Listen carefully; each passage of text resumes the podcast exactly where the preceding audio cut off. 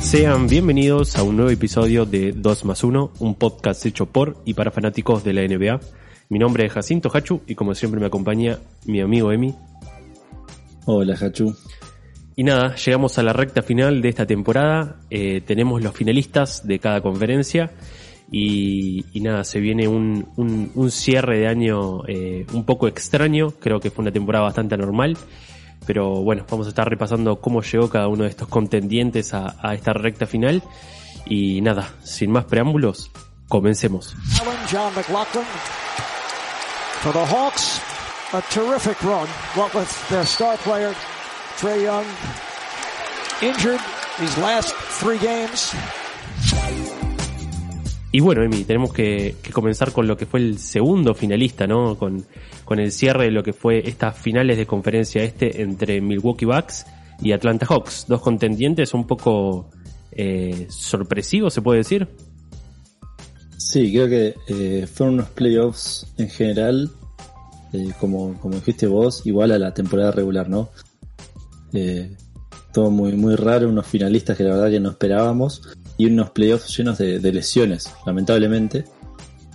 Eh, eso quizás le dio más, paridad, quizá no creo que le dio muchísima paridad. Y nos encontramos con unos Milwaukee Bucks que llegan a, a una final. eh, la última fue en el 74, si mal no recuerdo, no tengo el dato acá. Sí.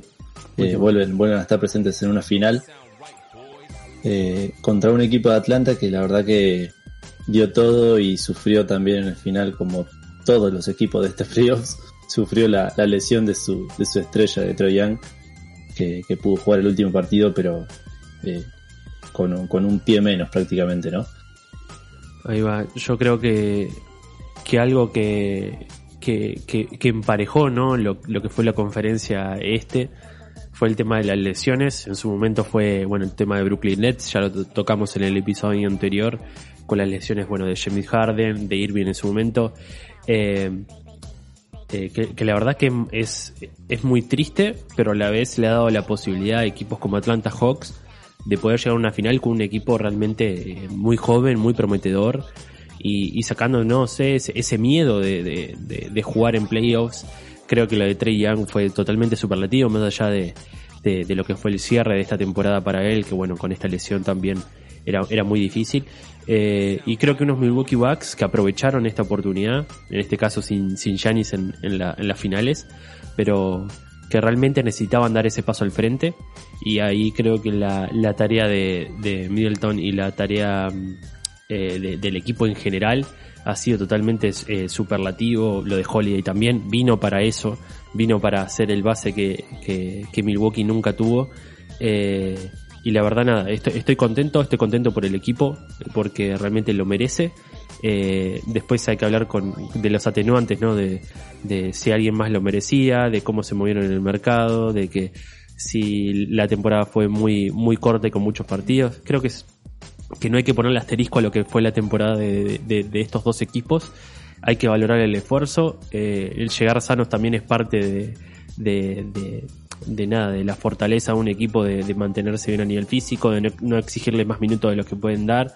Y creo que, que Milwaukee ha cumplido los requisitos y es un, es un justo finalista, creo que es la, la palabra.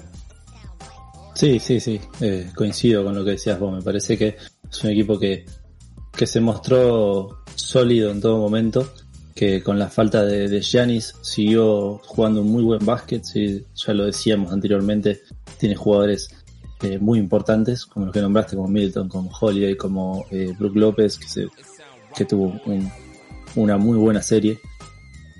Eh, y frente a esto, ¿no? Frente a un equipo que, que venía de, de sorprender, que venía seguramente muy, muy entusiasmado, como eran los Hawks, un equipo muy joven que tiene muchísimo futuro, sí, porque si bien eh, en estos playoffs, bueno, no pudieron alcanzar la, la final, pero es un equipo que tiene muchísimo futuro con, con grandes baluartes. Eh, y creo que los Bucks son uno- unos justos fi- finalistas, ¿no? Obviamente que la- las lesiones son parte del juego también, entonces tenés que aprovechar tu momento y, y si llegás a causa de, de eso o porque otros equipos por ahí perdieron perdieron figuras, no importa, ahora se va a jugar otra serie a, a siete partidos y, y el anillo va a estar igual. Después no se va a tener en cuenta ni, ni cómo llegaste ni nada, el anillo lo, vas a tener y los Bucks creo que van, van a pelear y van a dejar todo para, para poder llevarse esos que están buscando hace, hace ya muchas temporadas. Ahí va. Ahí, eh, para repasar un, poco la serie, que terminó 4-2 en favor de, en favor de Bucks, que- creo que hablaste de, un, un partícipe muy determinante, más aún después de la lesión de, de, de como fue Brook López, eh, que creo que es el Game 5, lo gana totalmente él. eh, pasando por arriba a Collins, que no lo pudo defender en ningún momento, eh, lo- los ganchos, el, el tiro exterior, eh, la verdad que es el, el Brook López de, eh, máximo anotador de los Nets, que se vio, se vio reflejado en, Sí. en ese quinto game. Y, y la verdad que a eso me refiero con que, que, que, que realmente Bucks armó un equipo y, y que tiene jugadores para, para suplir la falta de, su líder y, de su artillero como, como es Giannis. Eh, creo que si bien le costó un poco hacer el click a, a, Bucks, creo que se acostumbraron a jugar sin él. Middleton no le tiembla el pulso y a, y y Holiday tampoco. Y después vamos a estar más hablando de, las finales, de qué chances tienen o qué chances no.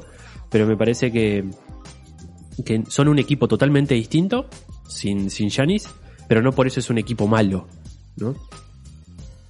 Exacto, coincido. Coincido, me parece que eh, tienen jugadores que se enaltecen y que por ahí, como decíamos anteriormente, no tienen los reflectores de Tetocumpo, pero, pero que aparecen, que siempre dan, eh, dan, dan mucho juego al equipo. Justamente eso, ¿no? Eh, muestran ser un equipo. Ahí va. Y después del lado de Hawks, nada, eh, para sacarse el sombrero, la verdad, la temporada que hicieron, como decíamos, y hay que ver cómo, cómo puede mantener esta estructura, ¿no? Eh, recordemos que John Collins me parece que es expiring. eh, después tiene algunos contratos altos como el de Clint Capella. Hay que ver qué pasa con Bogdanovich, que la verdad que hizo una muy buena serie y muy buenos playoffs, agarrando la pelota cuando quemaba. ¿Qué va a pasar con Lou Williams? Tiene varias incógnitas, pero creo que, que la base está y hay que ver cómo pueden reforzarla de una mejor manera. Creo que este último, estos últimos partidos esperaba muchísimo más de Galinari, que a mí en lo personal me, gusta mucho, pero creo que no ha hecho pie eh, en estas finales de, de- conferencia. Y nada, hay que ver cómo, cómo se refuerzan, pero me parece que el, que el futuro de, de Atlanta es muy, muy prometedor. Exactamente. Me parece que van a tener que ir a buscar algunas piezas para reforzar, pero algo que ya, un equipo que ya está armado, que mostró estar armado, me parece. Solamente, bueno, faltará algún que otra pieza como para eh, volver y ser otra vez, por lo menos, un, un equipo, un hueso duro de roer, se diría, ¿no? Un Un equipo muy, muy protagonista, ahí va. luchador. Ahí va. Eh, y bueno, y si pasamos de, de una costa a la otra, nos encontramos con, con una serie que parece que terminó también hace años, pero terminó hace también muy, muy poquito, como es la de Clipper contra Suns. Eh, también 4 a 2, al igual que la, que la, Atlanta contra Bucks. Eh, y nada, se puede decir que, que se fueron un poco los fantasmas de los Clippers de la burbuja y, creo que hay que felicitarlos, o por lo menos esa, esa es mi opinión. Creo que han, que han, que han sacado pecho en los momentos más difíciles, hicieron todo lo posible y, y pelearon contra unos Suns que aunque no estaban el 100%, creo que, que eran claros favoritos en esta serie y la verdad que han, que han hecho un muy digno papel. Sí, eh, otra, otra serie más, eh, como creo que todas que se han visto eh, por ahí tocadas por, la, por las lesiones, pero coincido con lo que decías vos de, de Clipper, me parece que estuvieron a la altura, creo que no se van de estos playoffs como se fueron de otros anteriores, sino de que, bueno, se van mostrando una buena cara. Eh, y la verdad me, me, me pone, no, no, no, sé no sé si contento, pero la verdad que me, me- está bueno por, Decilo, por decilo. Paul George que, no, no, pero digo, la, la actitud que mostró o, o la cara que dejó, digamos, al frente de, de este equipo con la ausencia de, de Kawhi, creo que le, le da una buena imagen. Si bien tuvo por ahí algunos, eh, me acuerdo ahora, algunos libres claves que, que falló y demás, creo que bueno, no se le puede, no se le puede criticar que no, no puso, no puso el pecho y, y sacó al equipo adelante, eh, ganando un par de partidos sin, sin Kawhi. Eh, unos, unos Suns me parece que también creo que lo veo igual que, que, que Bucks, ¿no? Un equipo que está armado, que, que tiene mucho talento, talento joven, con, yo ya no sé si decirle revelaciones, pero lo de Ayton me parece que eh, está, está jugando un básquet muy, muy, muy alto.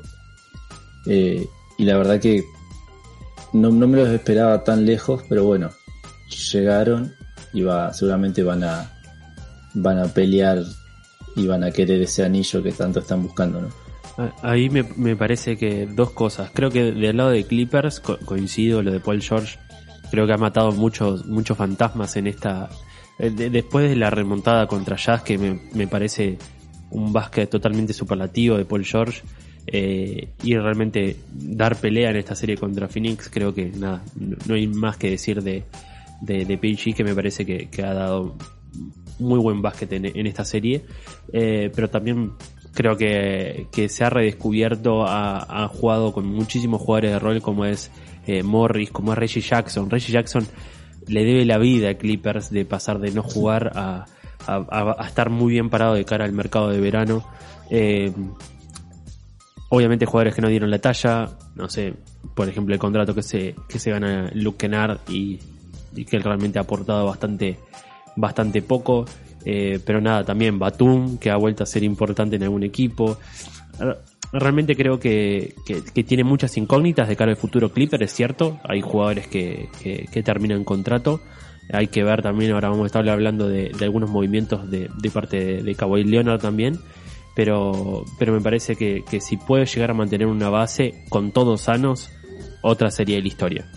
O totalmente otra sería la historia. Es una lástima, pero bueno, así son la, así es la vida, ¿no? O sea, uno, uno no puede, no puede esperar que todo le salga como, como pensaba al inicio de temporada. Es una lástima que Kawhi Leonard no haya podido competir. Eh, pero bueno, es la que le tocó bailar con la más fea. Y, y los Suns me parece también son justos vencedores. Eh, un Chris que, que- un Chris Paul que jugó con la con una lesión en la mano derecha en el último partido. Igual así hizo 41 puntos. Un Devin Booker que jugó con la cara rota. Eh, sigue jugando con la cara rota y ha bajado su performance, pero igual es, sigue siendo muy confiable. Como decía, lo de DeAndre Ayton es totalmente eh, obsceno. Hacía rato que no veía un pivot pivot eh, real siendo tan determinante a la pintura. Eh, un Cameron Payne que pasó de ser un, un- un ma- uno más del montón de Chicago Bulls a ser determinante en algunos partidos y un poco jetón de más a veces, pero, pero realmente eh, eh, me, parece que ha armado un, equipo muy fuerte y bueno, y después lo del talismán Jay Crowder, que equipo que toca, equipo que llega a la final, también eh, la garra, la determinación, la defensa y, el tiro externo me parece que, que ha armado un muy buen equipo y por suerte las lesiones, si bien lo han tocado y perjudicado, le han permitido llegar con un equipo entero a, a las finales. Sí, sí, sí. La verdad que han mostrado eso, han mostrado ser, eh, ser un equipo muy, muy competitivo, muy unido, con grandes baluartes, que, que se supo armar. Me parece que, bueno, vos lo resumías perfecto. se, se supo armar y, y a lo que ya tenía le sumó piezas muy, muy claves. Eh, y me parece que habría que hacer un, un, un podcast aparte, un episodio aparte eh, de- del señor Chris Paul. Eh, ojalá, no, no soy un, fan de Sans, ni, ni quiero que Bucks pierda, pero si Sans se lleva este anillo, eh, me voy a poner muy, muy contento por, por Chris Paul. Creo que es uno de los mejores bases que por lo menos que yo he visto. Eh, y seguramente es, es uno de los mejores bases de la historia de- del básquet a nivel NBA, a nivel FIBA. Me parece un jugador excepcional. Creo que no solamente por lo que produce, sino por lo que transmite. Ahí va. Ya lo hemos dicho, ¿no? Equipo que está, equipo que mejora, equipo que hace competitivo. eh, y eso es algo que no se mide en estadísticas. Recor- recordemos Así que hasta, bueno. hasta que solo en OKC hizo que, que- que el equipo performara de una manera eh, superlativa, re- realmente teniendo tolas de compañero. Eh, exacto, exacto. eh, así que nada, ahí esperemos, co- comparto el mismo deseo que vos, que hagan una- unas muy buenas finales y bueno, y si ganan, la verdad me voy a poner muy, muy feliz por Chris Paul porque porque no, no creo que Chris Paul necesite el anillo, cosa que sí, pero creo que el anillo necesita que Chris Paul eh, lo, gane. Creo que la NBA necesita que Chris Paul lo gane. Eh, También después de, de aquel veto de ir a Lakers, creo que ha sido un jugador que le ha pasado lo- las peores cosas, las lesiones de los Clippers en general. Eh, fue, fue, fue increíble y nada, creo que se merece la oportunidad de, disfrutar primero estas finales, que me parece que, lo va a hacer. Y si las gana, me- mucho mejor para, para el NBA en general. Eh, y volviendo un poco a Clippers Semi, eh, alguien que, pasó a estar en, modo fantasma después de su lesión fue Kawhi Leonard, que si bien fue eh, a ver los partidos de local, no estuvo en la banca. Y ya obviamente ni bien pasaron las 24 horas de, de- de que Clippers quedó afuera de las finales, se empezó a barajar posibilidades de, eh, de su ida y las que están más cerca de, de él vendría a ser eh, Mavericks, si no me equivoco, eh, y ¿qué otro más era Emi? Dallas Mavericks. Ahora, me- ahora, ahora me porque- mataste. No sé, pero lo de Mavericks ya me, Es- me es- parece muy interesante porque creo que sería la mejor arma secundaria, por secundaria entre muchas comillas, que podría tener eh, Luca Doncic al lado. Sí, a ver, creo que sería algo espectacular para Mavericks. Lo que sí, por ahí me, me llama un poco la, la atención o, o habría que hacerle quizás un poco de foco, o por lo menos así lo veo yo, cuando un jugador eh, cambia tanto de, de franquicia, ¿no? De, un año para el otro. Si bien es un jugador excepcional, eh, no, no sé por qué esa necesidad de, de querer, o sea, de cambiar tanto de equipo, de buscar tantos, tanto rumbo nuevo, ¿no? Sobre todo me extraña de, un jugador que se formó en un, en un, en un equipo como, como San Antonio, que pregona absolutamente lo contrario, ¿no? De- Y yo no sé si pasa mucho, proyectos. mucho por la decisión, ¿eh? Me parece a mí, No. por lo menos. por eso no, no sé, no sabría de por dónde va, pero, pero me parece que, que, que Kawhi, o por lo menos lo veo desde este lado, ¿no? De, de- un jugador que es para proyectar. Porque creo que es un jugador que te, que te puede dar mucho. Si bien en, en Toronto llegó y, y le hizo ganar un anillo, porque tiene eso, pero me parece que Clippers debería basarse en tratar de retenerlo. Si bien, bueno, no, no, es, no es algo fácil económicamente, eh, creo que es, es un jugador como para armar un, proyecto. Ahí va. Eh, acá, acá tengo la, la, la, la nota completa de Kevin O'Connor que dice que Dallas Mavericks y Miami Heat son las que las dos franquicias que más estarían dispuestas a pelear por incorporar a Leonard. Y que ambos tienen la opción de, de liberar bastante espacio salarial si se mueven bien. Creo que ahí, eh, de parte de MAP, sabemos quién, quién sería el, el, el sacrificado, que creo que todos señalan, que obviamente eh, eh, sería el letón. Eh, y Tim Hardaway que queda como agente libre, así que bueno, creo que hay bastante espacio salarial en Maps. Si se quieren mover bien, hay que ver si Clippers acepta estas cartas, ¿no? Que, no, no- son muy acomodables. Eh, por ejemplo, por la verdad que su valor de mercado, más allá de sus lesiones, su nivel creo que, que ha sido, ha bajado muchísimo, sobre todo en playoffs. Y, la verdad no sé si es una pieza tan, tan interesante como lo era un año atrás. Sí, ya, ya hemos hablado mucho de, de Porzingis. No, no creo que sea una, una pieza que Clippers quiera si va a seguir así peleando y tratando de ser competitivo eh, como para llegar a un anillo, ¿no? Ni siquiera es ser competitivo para entrar en playoffs o, o tratar de acceder a una final de conferencia. Creo que es una franquicia que está buscando otra cosa. Y bueno, Emi, eh, ya cerrando un poco acá lo, lo que son las finales de, de, de conferencia de cada lado, eh, más allá de, de Bucks y, y Suns que vamos a estar hablando, creo que, que Atlantic Clippers merecen muchísimo reconocimiento de cómo han llegado. Eh, la verdad, un, un, un aplauso para ellos de la verdad de la temporada que han hecho, que ha sido una temporada muy difícil. Creo que lo hablamos hace varios podcasts Sí, de sí. si realmente era la temporada más competitiva eh, que, que hemos visto y me, y me parece que se acerca mucho, tal vez no de, desde que desde que todos los nombres han estado eh, habilitados para jugar por las lesiones, por COVID, como es el caso de Chris Paul, que se perdió gran parte de, de- de las semis. Eh, creo que ha sido competitiva de que realmente necesitas un roster largo y preparado para que estas cosas pasen, ¿no? Eh, creo que lo- los más fuertes prevalecen, está bien, te pasa un caso como los Nets que hipotecaron todo en un, en un futuro eh, instantáneo, Sí. eh, trayendo a la Marcus Aldridge, a Griffin, a Harden, y bueno, y si te lesionan todos y uno se te, se te retira, ni siquiera se lesiona, no puedes hacer nada. Pero no le, eso, no quiero que eso le saque mérito a, a Clippers y Atlanta, que la verdad han sido justos finalistas y han dejado muy bien paradas sus respectivas ciudades.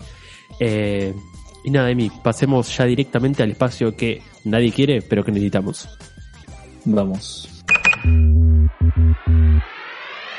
Sean bienvenidos a esta nueva sección publicitaria de 2 más 1. Como sabrán, estamos creciendo día a día en audiencia y en la calidad de nuestro contenido. Obviamente, todo esto nos demanda cada vez más tiempo y una inversión que hoy con EMI realizamos a pulmón. Por eso, hasta que nos llame ESPN, les proponemos algo.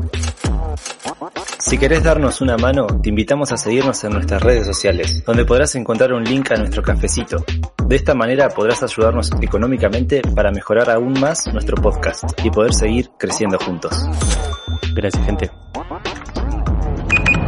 If Giannis is playing and relatively healthy, who's gonna win?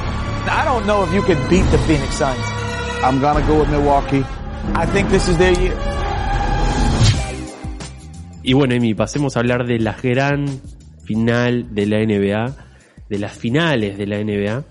Eh, como vos decías, tenemos dos atípicos rivales que, que vuelven después de muchísimo tiempo a, jugar una final de la NBA. Y bueno, imagínate si nosotros estamos contentos, lo que deberá sentir cada una de estas ciudades, ¿no? Exacto, sí, la verdad que me gusta, eh, me gusta que, que sean equipos eh, nuevos, o sea, equipos que, por ahí hace, hace muchísimos años que no llegan a una final, eh, así que porque le da, le da otro color, me parece que ver siempre a los mismos por ahí aburre un poco, así que ver jugadores nuevos que seguramente van a, van a estar nerviosos, van a estar entusiasmados, van a, van a estar con, con todas las ganas de, de ganar esta final que por ahí eh, no se puede llegar a repetir, ¿no? Porque eh, pasa mucho que, que un equipo llega a una final. Bueno, estamos eh, ante el caso de los Bucks, que su última final fue en el 74. Eh, entonces es, es la oportunidad, diría yo, eh, que se te presenta cada mucho tiempo, ¿no? Ese, ese entusiasmo viene seguramente con, con todo el nerviosismo encima y, y creo que van a ser unas finales muy, muy competitivas. 47 años de espera para Milwaukee Bucks y eh, 27 años de espera para eh, Phoenix Suns. Yo nací cuando Phoenix Suns jugó la última final. Eh, eh, recordemos que, que la, perdieron a esa final en el 93 con Charles eh, muy, muy joven, atlético. Y Milwaukee Bucks, bueno, la, la ganaría, ¿no? Con Karim Abdul-Jabbar antes de, abandonar, le dejó creo uno de los legados más importantes de, de, de- de- su vida, que fue ganar un, un anillo con Milwaukee. Eh, y la verdad creo que, que, que hay muy, muy pocos fans contemporáneos a estas realidades, ¿no? Sobre todo en Bucks, ¿no? Es como posiblemente solamente Sí. lo- la, la gente mayor y siquiera eran, eran muy jóvenes, ¿no? Eh, No, pueden haber no, vivido algo así. Creo que se nota muchísimo, ¿no? En, en las celebraciones afuera de los estadios de que, de que parece, viste, el típico cometa que pasa cada X cantidad de años. Bueno, eh, algo, algo similar. Y, creo que eso también le trae mucha más emoción, ¿no? A- al, al estar acostumbrado de siempre ver, no sé, en un momento era siempre Cubs, Warriors, eh, Lakers, Lakers, Lakers peleando contra, contra Miami, Spurs contra...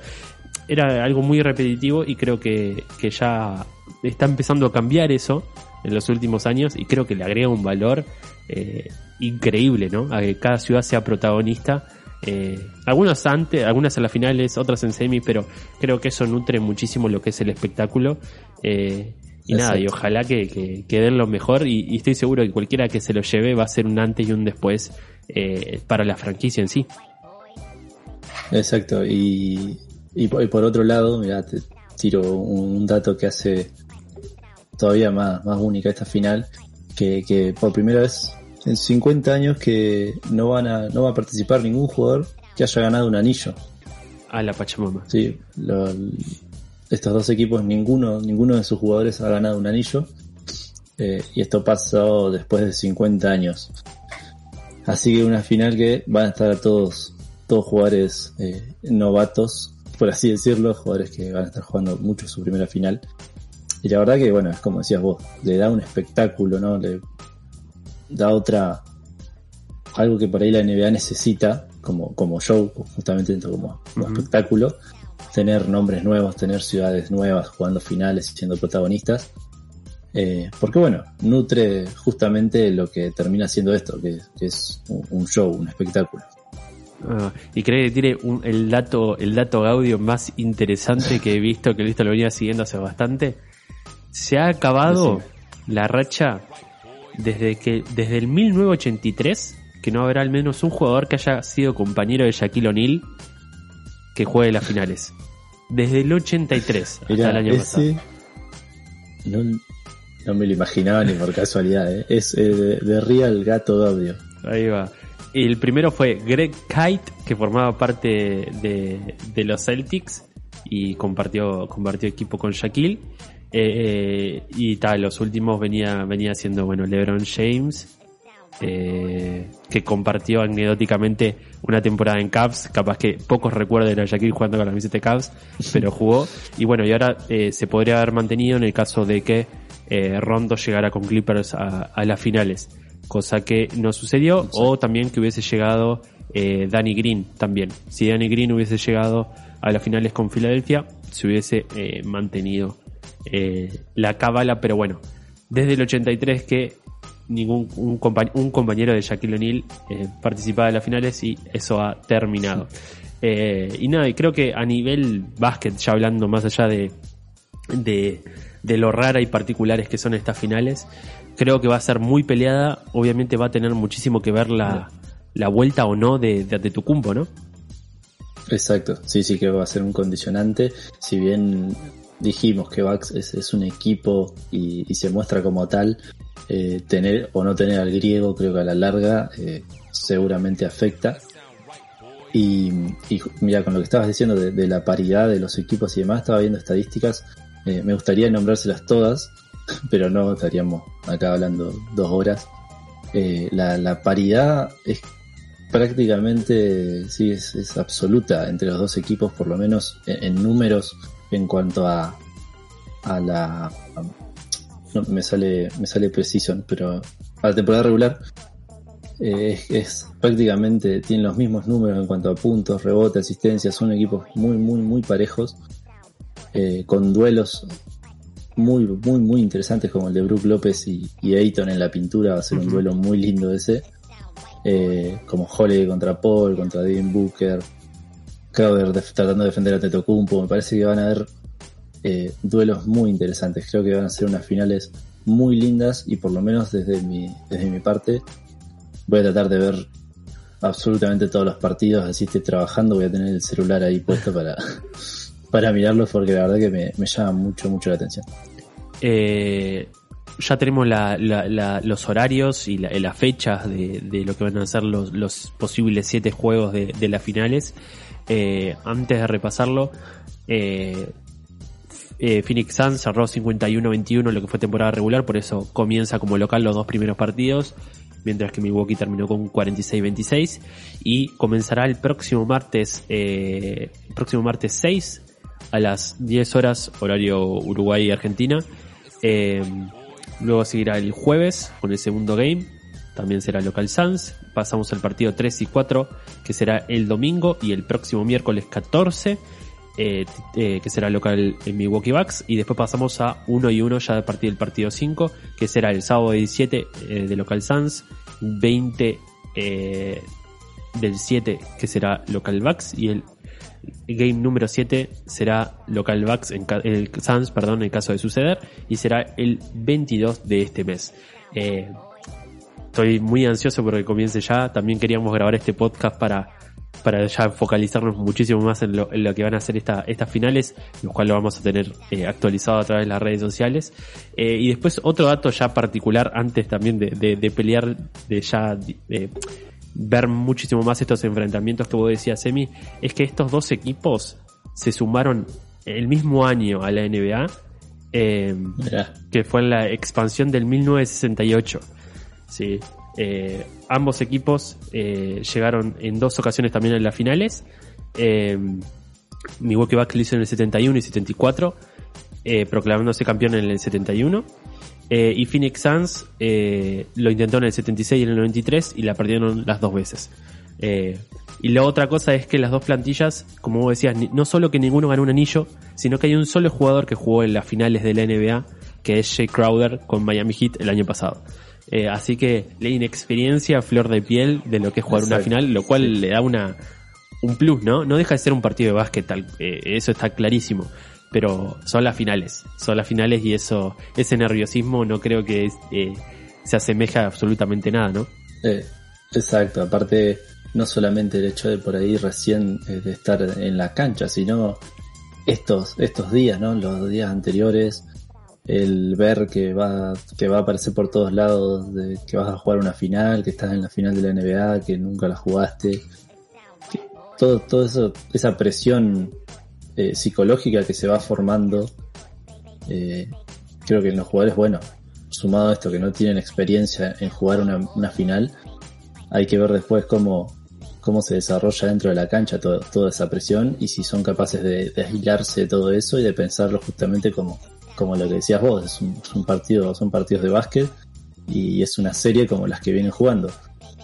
La diferencia que bueno, el que gana esta serie se lleva el anillo y queda para la, la posteridad y el otro bueno, va a tener que cargar con, con ese peso hasta la próxima temporada y, y volver a pelearla. Eh, como decíamos, algo clave va a ser lo de Tetocumbo, si puede volver en algún momento de la serie. También me preocupa un poco el estado en el que se encuentra Chris Paul y realmente le va, va a tener que, que creo, el, el mejor rival que tal vez ha tenido en todos los playoffs, que, que es eh, Holiday, que, que la verdad que debe ser de, los mejores base defensores de, la NBA. No sé si, si se va a sentir tan cómodo Chris Paul como lo viene haciendo. La verdad que, que los últimos partidos contra Clippers, en el último partido sobre todo, se sintió muy libre eh, y no sé si va a tener tantas eh, tantas facilidades no contra un Bucks que realmente a nivel defensivo eh, son muy buenos, son muy buenos. Y, y del lado de Bucks creo que lo que le va a faltar es poderío ofensivo si, si no vuelve a tiempo. Exacto. Eh, bueno, ya lo, dijimos, el tema de, que ojalá estén todas las, las plantillas con, con todos los jugadores disponibles. Eh, y estaba acá repasando un poco los números, que decía que son, son muy, muy, muy iguales. Hay una leve distancia por ahí en, en punto de segunda chance por parte de Milwaukee, si un equipo un poco más rebotero que. Phoenix. Eh, más puntos en contragolpe, pero también ahí nomás. Y después lo que, lo que tiene un poco más Phoenix que Milwaukee es, es un porcentaje un poco más alto de, de línea de tiro libre, que se ha, se ha hecho muy, muy clave, me parece, en estas series que hemos visto, eh, la cantidad de tiros libres que se han tirado y la cantidad que se han errado, o tiros libres claves que se han fallado. Eh, ahí tiene un, un poco un poco de ventaja, creo que más que nada eh, el porcentaje se debe al señor Giannis Antetokounmpo, si no creo que Max tendría un porcentaje mucho más alto de, de, de la línea de, de tiro libre, pero después equipos muy parejos.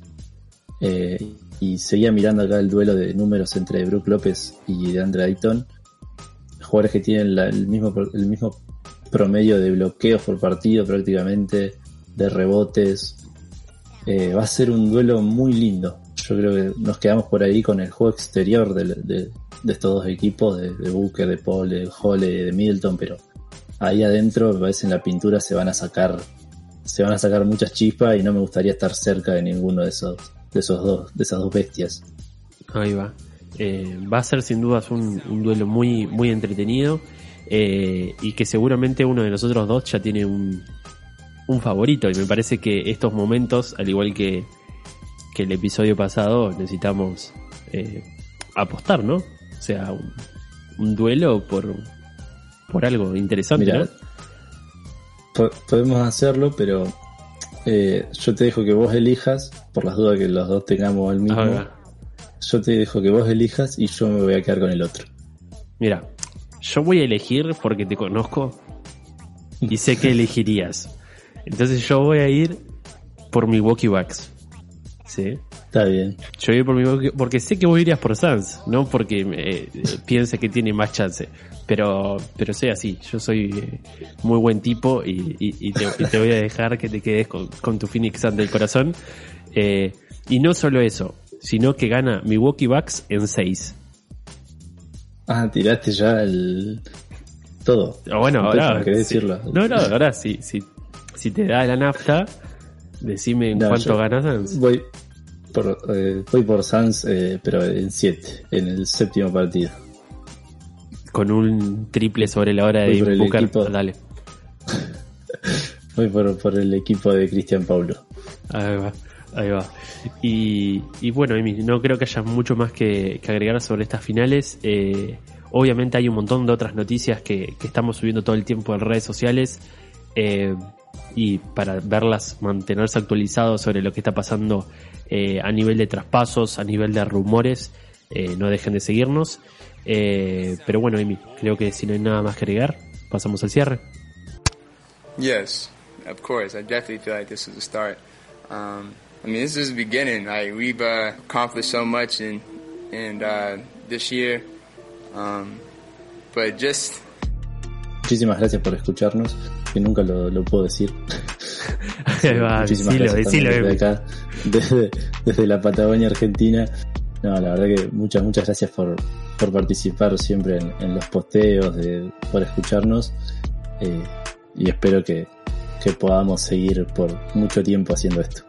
Ahí va. De agradecerle a Fran Limón, como siempre, por eh, la edición y la cortina musical.